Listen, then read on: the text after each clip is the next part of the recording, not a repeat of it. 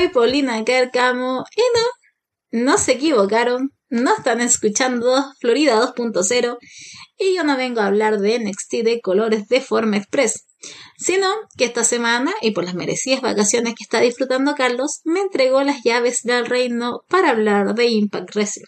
Pero que no me ilusione porque solo por esta semana él ya retoma todo el control en la próxima edición de Puerta Prohibida. Así que pónganse cómodos y comencemos con el show del día jueves 7 de julio. Y comenzamos recordando momentos vividos de Against All Out. Y que como también recordarán en el programa anterior, Carlos hizo la review de un show que para mí eh, me dejó satisfecha. Todo correcto, fallando solamente la proximidad que tuvo con Slammiversary, pero como es Impact, cumplió con las expectativas dentro del ring. Y a mí eso me basta y me sobra. Comenzando fuerte el show con el combate por el título de la X Division entre Mike Bailey y un reciente liberado de All Elite Wrestling, Alan Angel. Esto ayudando a enfocar las miradas en el debut en Impact del ex Dark Horror en una pelea titular con alguien excelente como Mike Bailey. Pero desde el inicio Angels mostró su poco respeto con el campeón debido a que el saludo, en el saludo abofeté a Bailey, ayudando a este a que se enojara y comenzara una serie de patadas que solo podría evadir Angels cayendo fuera del ring.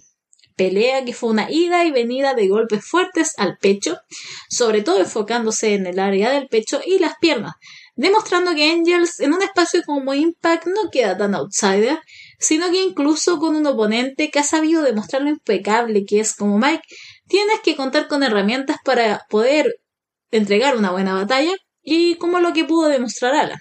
Sobre todo con un Win Sniper casi al final del combate que estuvo cerca del conteo de tres pero todo terminaría con un mal ejecutado splash por parte de Angels que aprovecharía nuestro speedball favorito y con su finisher derrotaría y sigue, sigue reinando en la X Division Pelea rápida, pelea fuerte y que nos sirve como una introducción a este nuevo Alan Angels. Espero que no sea un debut y una despedida, ya que podría muy bien entrar en Impact Alan y ser un buen prospecto para el aprendizaje y que sea después a lo mejor un, un, talento consolidado en la empresa. Pero solo es una idea mía y de lo que pude ver por lo menos en este combate. Ahora, cuando todo estaba terminando de manera respetuosa, con levantada de brazos entre Alan y Mike, aparecen por detrás Dinner y Joe Doran, de Violent by Design. Si bien ambos terminaron en la lona con ataques, Bailey se llevó la peor parte con doble ataque de Joe y Dinner, con este último aplicando en DDT al campeón y además haciendo un llamado a George Alexander para aparecer en el ring. Pero quien aparece, Eric Young, regresando desde Slammiversary, haber decepcionado lo que han hecho sus dos compañeros y sobre todo decepcionado que su diseño ha sido totalmente deshecho ya que lo que están haciendo no fue pensado por él. Cuando Dinner le comenta que solo querían llevar el título a la familia, Eric señala que con el Joe había estado invicto. Y ahora miren, por tratar de conseguir el título, ya cuenta con una derrota en sus espaldas. Él tiene la enfermedad. Ellos tienen la enfermedad. Y según Eric Young, todos tenemos la enfermedad de no ver la verdad, de no tener valor. Y ahora tiene una difícil decisión y no tiene más opción que castigarlo. A lo que Dinner, siendo el cobarde que es, apoya completamente y lo reconoce como su diseñador y ruega para que le dé una oportunidad que él pueda hacer lo correcto. A lo que John acepta repitiendo que el mundo desde aquí y para siempre le pertenece a él. Interesante continuación en la historia de Violent by Design que estaba tomando un ritmo algo caótico con Dinner y Joe, eh, solamente ellos dos. Así que vamos a ver qué sigue, sobre todo tomando en cuenta que aquí está el título de Impact Wrestling involucrado. Veremos un enfrentamiento eh, Dinner Alexander. Veremos un enfrentamiento Dinner Eric. Me gustaría creo que ya debería quebrarse Violent by Design, y otorgando también un poco más de confianza y de seguridad en Dina. Ahora vamos con Mike Bennett hablando a sus compañeros de Honor No More, a los que vinieron, ¿a qué vinieron a Impact?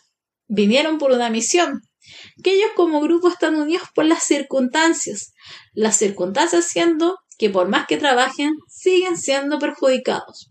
Además, habla Impact, y como no los quieren, yo tampoco los quiero.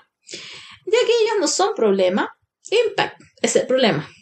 Kenny King aprueba el mensaje e incluso lo lleva más lejos, diciendo que Impact no se merece a nadie y que solo le juegan sucio, pero que nadie los va a detener. Y para finalizar, Eddie le carga el peso a nuestro PCO, a nuestro querido PCO, que hoy ante Black Taurus perder no es una opción. No voy a decir nada porque no me puede importar menos Honor No More, pero solo diré PCO sale de ahí, esa no es tu familia. Vamos con el segundo combate de la noche, Larry the versus Trey Miguel.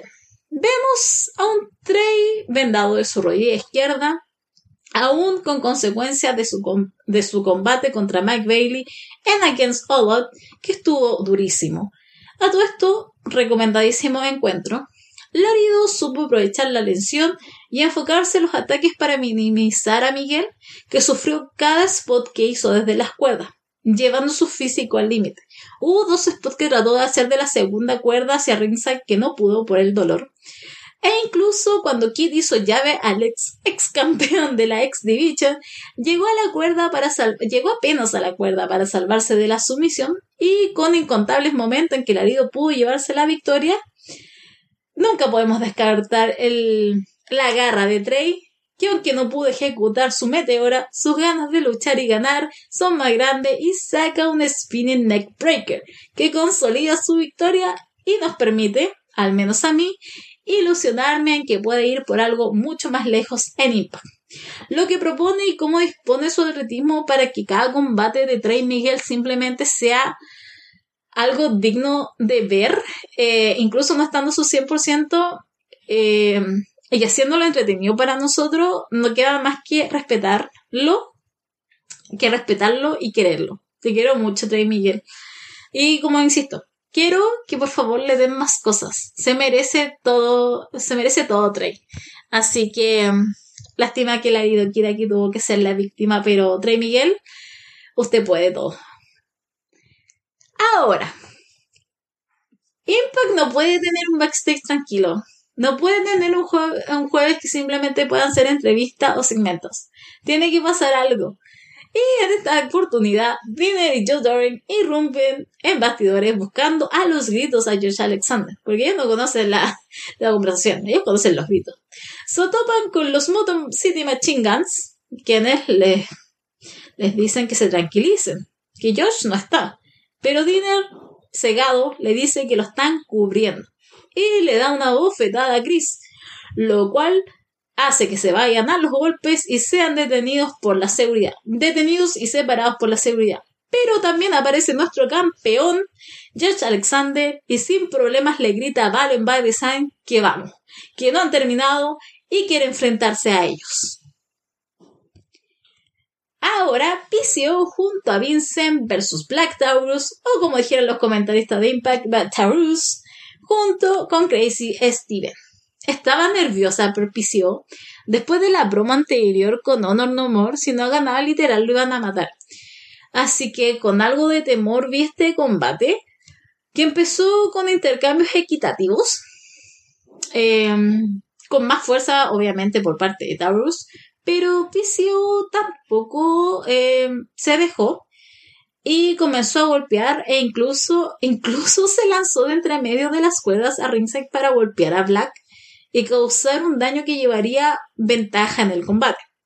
Incluso logró consolidar cuando puso al toro negro en el filo del ring e hizo un elevator que hizo gritar al público. No solo al público, a mí también. PCO, PCO hasta el fin. Pero no logró concretar la victoria que aún su contrincante buscaba ganar con un elbow drop pero quedaría en dos también la cuenta, ya que PCO se levantaría y con un PCO Soul lograría cuenta de tres y la victoria para ganar su lugar en Honor No More. Yo ya he dicho, no me gusta Honor No More, así que cuando salían a felicitarlo tuve que aguantar, pero todo mejoraría cuando aparece Heath y realiza un wake up call a Kenny King, que honestamente se lo hubiera hecho a todo Honor No More, incluyendo a María, y sale hacia el público y Honor No More simplemente desde el ring amenaza. ¿Qué fue lo mejor de todo esto? Lo mejor de todo es que PCO ni se entera de lo que estaba pasando a sus espaldas y él sigue celebrando, sigue, sigue así, viejo lindo. Y por favor, sale de ese grupo horrendo. Eres, eres más que ellos, por favor. ¿Quién estaban viendo todo este desastre? En un televisor The Group Brothers, que solo voy a rescatar que los briscos van a enfrentarse contra FDR en Death Before Dishonor el 23 de julio, lo cual explicaría eh, un poco de por qué eh, perdieron los títulos, los briscos. Así que en el Slammiversary. Así que esto explicaría el actual reinado de los Good Brothers. No sé cuál será el resultado, porque tampoco veo a FTR perdiendo, pero cualquiera sea, espero que los briscos vuelvan un poco más, más repuestos a Impact y que nos salven de los Good Brothers. Vamos con el siguiente combate, Chira con Ratsin versus Rich Swan. Swan va con todos con chop y bofetadas al torso de Chira, pero este lo toma por el cuello y lo azota contra la lona. Y ustedes saben que Rich contra la lona simplemente sufre para luego pisarlo y ahorcarlo contra las cuerdas, spots que me dan terror. O sea, un spot que me da terror es cuando empiezan a ahorcar con las cuerdas. Shira azota contra un esquinero a Swan, pero Swan esquiva una embestida, lo hace tropezar y aplica un Sigwad 9, super kick y victoria para Swan. ¿Podríamos haber vivido sin esta pelea en Impact? Podríamos. Fue un buen relleno, de 7 minutos también lo fue. Pero Rich Swan siempre va a tener mi corazón y Rich Swan simplemente para mí va a ser un dulce siempre. Así que yo feliz de verlo, aunque sea un ratito. Aunque no importa esta pelea, pero tampoco me voy a enojar tanto si está Rich Swan. Para la próxima semana, y lo que va a tener que comentar Carlos, se viene Chelsea Green versus Mickey James, Steve McLean versus James Storm, Tenil Dashwood versus Macha Slamovich, Honor No More versus Bullet Club y Byron by Design versus Motor City Machine Guns junto a nuestro campeón George Alexander, que es la pelea que más me interesa ver, ya que nos eh, permite avanzar en esta, historia y quién realmente aquí van a ser los contrincantes. Chelsea Green versus Mickey James podría estar interesante, pero yo necesito que a mí me junten a Chelsea con Diona, la hagan pareja y las hagan campeonas. Y llegamos con esto a nuestro main event time. Diona Purazzo versus Mia Jim por el number one contender para el Impact Knockout World Title. En primer lugar, el dominio de Jim durante los primeros minutos eh, del combate estuvo bastante bueno. Hay que bajarle de algún modo los humos a la virtuosa. Y aparte de lograrlo, enojó a la ex campeona. Pero duraría unos segundos, ya que Jim se recuperaría y a través de las cuerdas derribó a, Diona fuera del ring y con el apoyo del público, que estaba totalmente con Mia. Se confiaba más y más, pero en un movimiento digno de NXT 2.0, Purazzo se concentra en el brazo izquierdo, que ya estaba un poco ya estaba molestando a Mia y realiza todos sus ataques para derribarla, que la llevó al primer conteo pero simplemente quedaría en dos. El spot del cabezazo de ambas al centro del ring, un lujo simplemente. Después del combate siguió con intercambios mutuos y aquí vendría kick tras kick out. A Purazzo desde la tercera cuerda tira, a Mia sobre la lona, dejándola algo resentida. Pero pudo todavía esquivar un spear de Diona para que choque contra el esquinero y con eso Jim conectar un Cold Blood pero la cuenta sigue en dos. Continúa la lucha que seguiría con intercambio hasta que Burazzo conecta un Quits Gambit que por poco logra evadir la cuenta de tres mía. Continuamos con. Continuamos. Y Mia logra aplicar un Powerbomb a Diona, además de un Package Pal, Driver, que ahora la es campeona de Ring of Honor de alguna manera logra hacer el kick out, que no serviría ya que Jim sentenciaría todo con nuevamente aplicando el Package Pile Driver para llegar a la cuenta de 3 y ser la contendiente número uno para el título Knockout. ¿Me gusta el resultado? Sí, porque como dije, necesito a Chelsea con Diona Purazzo de campeonas por el título en parejas. Y Mia Jim sirve como un buen relleno para un título, un reinado, perdón, largo de eh, Jordan Grace, que hace su aparición al final para felicitar a Mia y con su mirada observar a su rival para Emergence en Chicago el día 12 de agosto. Estamos a un mes. Un impact que fue correcto, no lo di, tampoco lo amé. Dejo algunas cosas, sobre todo en la historia Violent by Design, y momentos para avanzar historias al próximo evento que será dentro de un mes. Sin nada más que decir, me despido. Soy Paulina Cárcamo y nos estamos encontrando en otra oportunidad. ¡Chao! Muy buenas, soy Gemar y esto es Arras de una puerta prohibida una semana más y estamos aquí con lo mejor de New Japan Pro Wrestling Strong, la división norteamericana de New Japan Pro Wrestling. ¿Y qué traemos? Pues traemos bastante noticias, bastantes cosas de actualidad, cartelera, cosas importantes y luego también eh, la review, la review del show emitido el pasado, el pasado sábado 2 de julio. ¿Y qué traemos? Pues traemos bastantes cosas. Bueno, este eh, show del 2 de julio fue el último de las grabaciones de Collision en Filadelfia, de esas grabaciones que se hicieron en mayo desde el 2300 Arena. Y este episodio es totalmente centrado en United Empire, no es New Japan Strong. Esto es United Empire Rising y es un especial sobre United Empire, todo sobre United Empire, todos los encuentros tienen los, miembros del equipo de Will Ospreay y ya desde la presentación, desde inicio, ¿no? Ponen la presentación, ponen la promo de New Japan Strong. Y en vez de poner las imágenes de New Japan Strong, pues van pasando miembros de, United Empire con su nombre y con su eh, un GIF de su, bueno, GIF son clips de sus mejores momentos eh, con su nombre y con el eh, con el país, con la silueta del, del país correspondiente, en plan si Open sale Australia, eh, Great Okan de Japón y van pasando así. Y es una manera de mostrarte que este episodio, todo United Empire. ¿Y cómo empezamos? Pues una lucha por equipo, 4 contra 4, de Mighty Don Neil, TMDK, Jonah, eh, Mikey Nichols, Shane Haste y Bad Tito contra United Empire, Great Okan, Aaron Genare y Ozzy Open, Kyle Fletcher y Mark Davis. Es un encuentro bastante divertido para abrir el show, está bastante bien porque es un choque entre los equipos, ya se han enfrentado anteriormente y sigue esta tónica de rivalidad entre Fletcher y Davis contra Nichols y Haste y es, una de las cosas de las que trabajan primero en el encuentro, ¿no?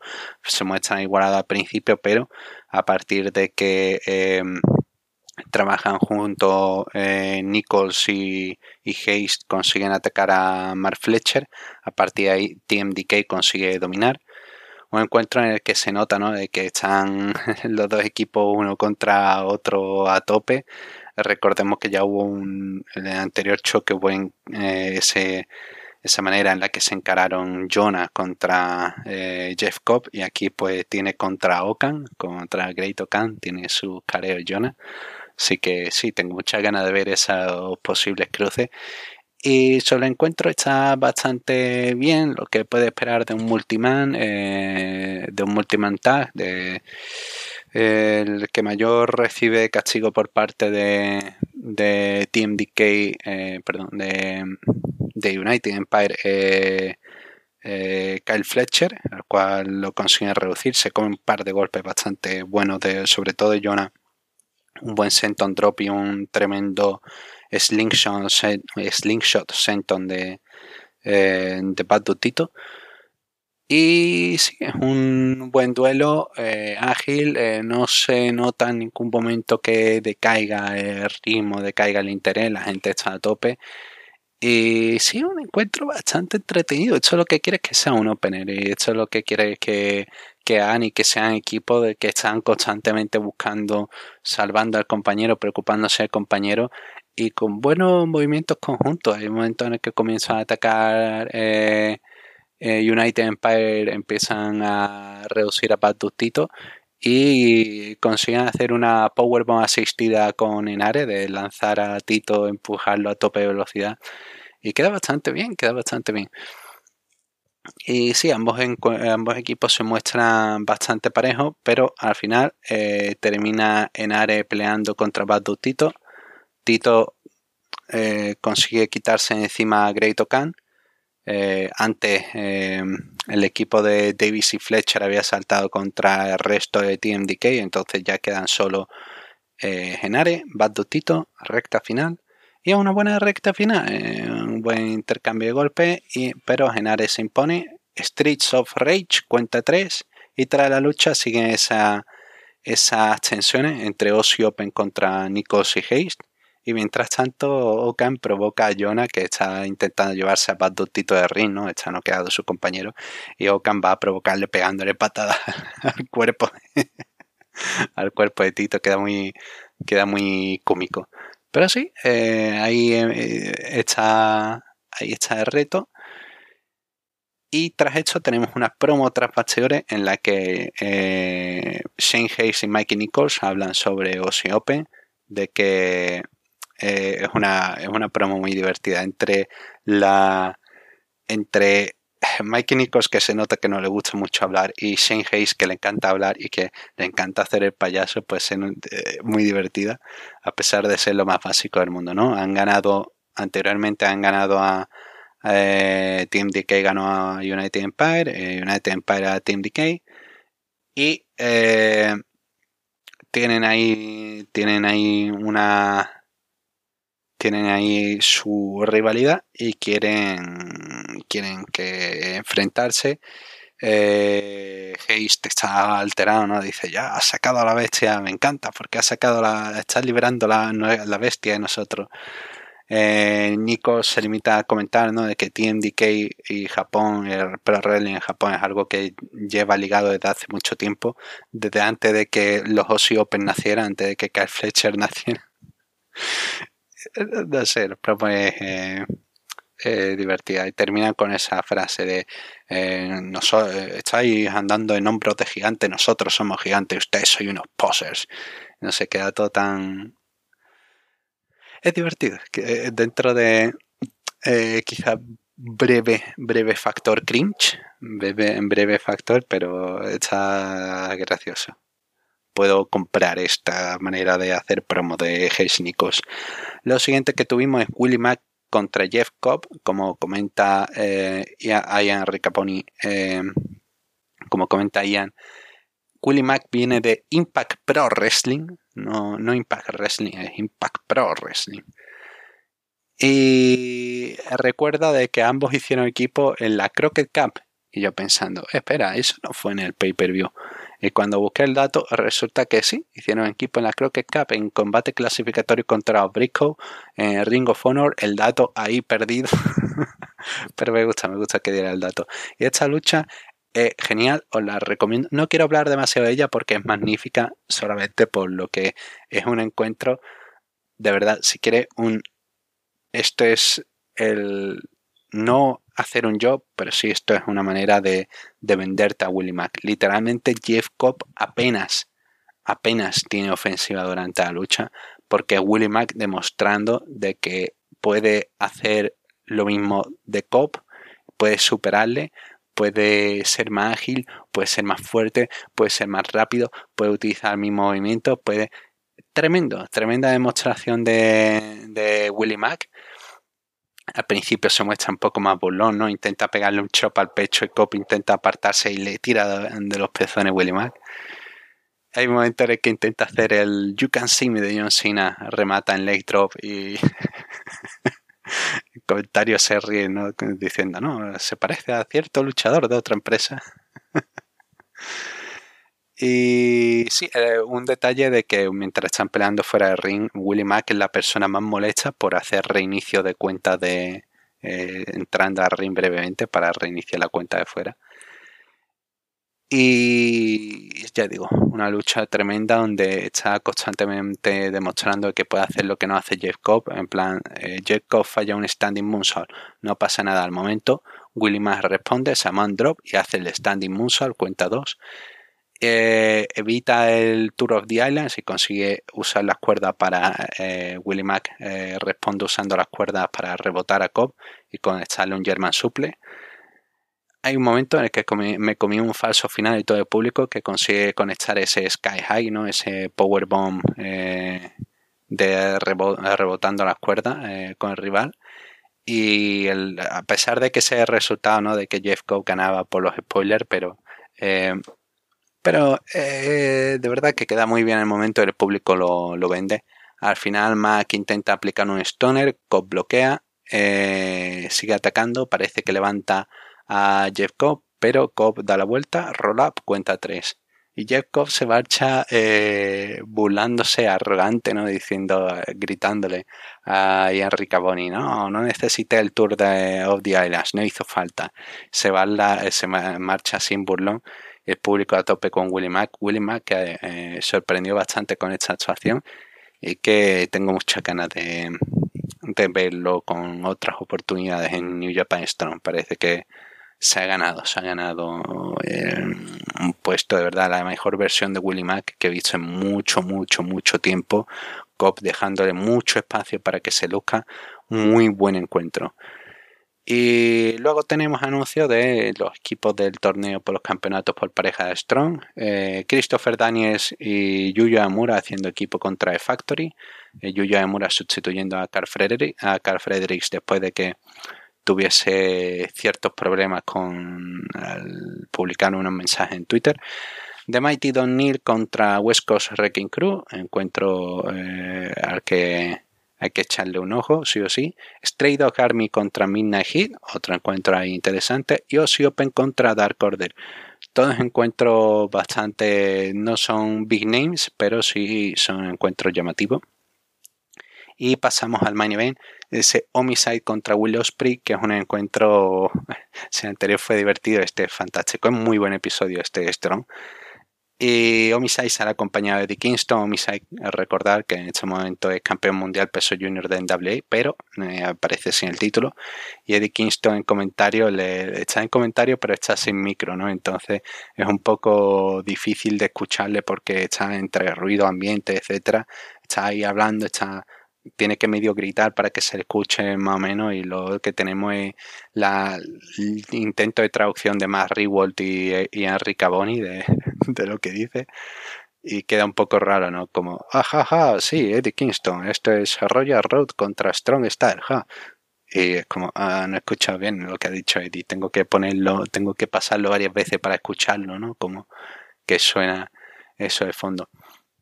Y este encuentro es muy, muy divertido. Si tampoco quería meterme mucho detalle con anterior, con este menos, porque tiene de todo, hacen de todo. Eh, la gente está a tope con Will Ospreay y Homicide está, está fantástico.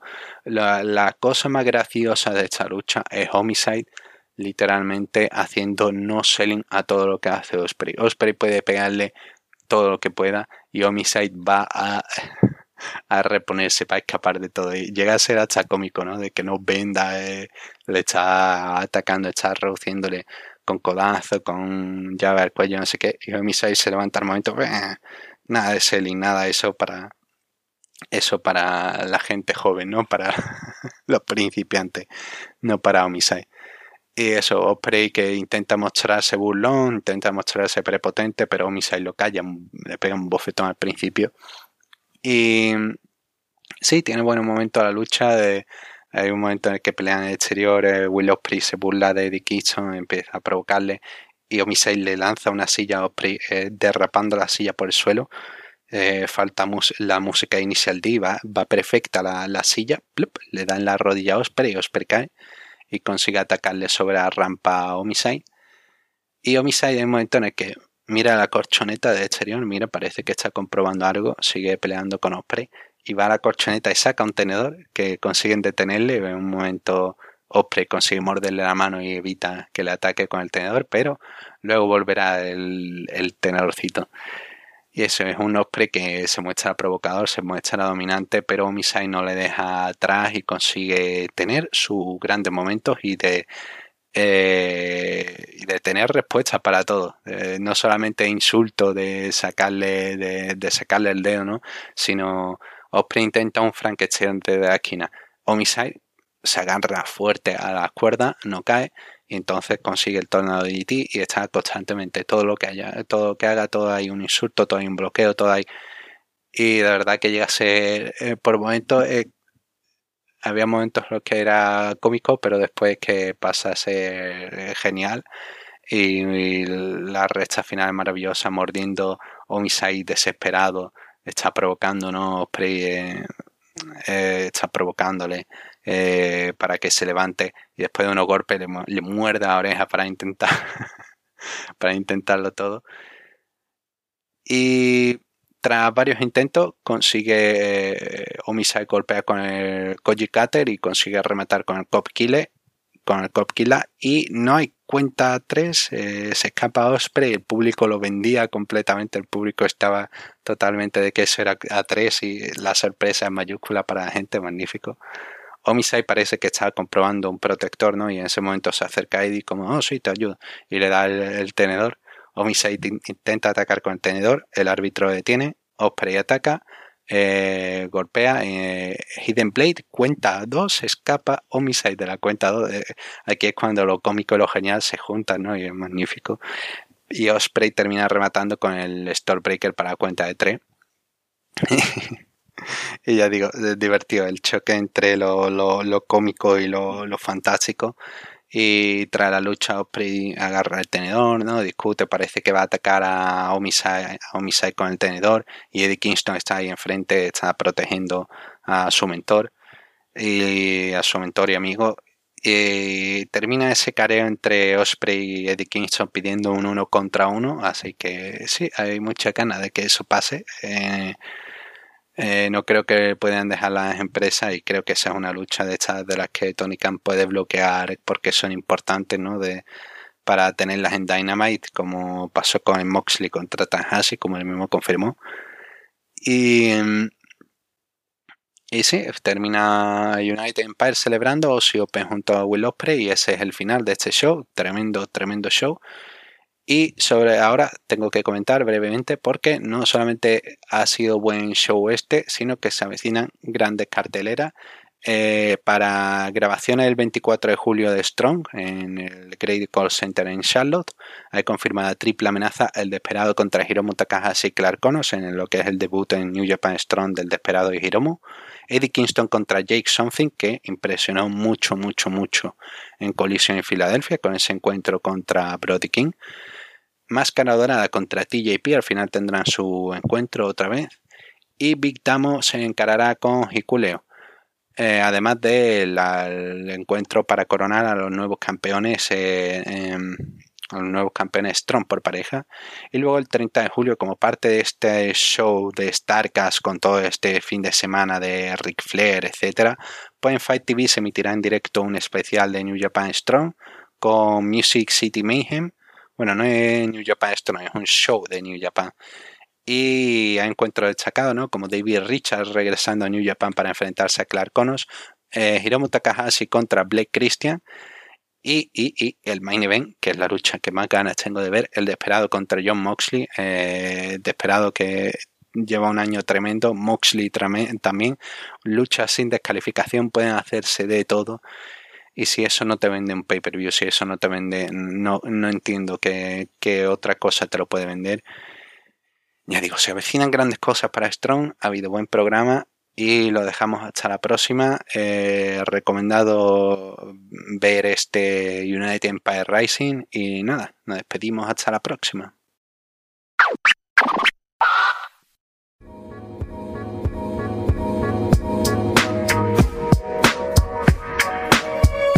Lex Luger contra Ron Powers. ¿Quién es Ron Powers? Será el primo de Jim Powers, ¿no? Defendiendo la dinastía de los Powers, no lo sé. Powers aplica un piquete a los ojos en un momento, pero el combate dura poco. Lex derriba a Powers con golpes, lo levanta en el Torture Rack, se lleva la victoria. Luego Minjin entrevista a Lex en el ring.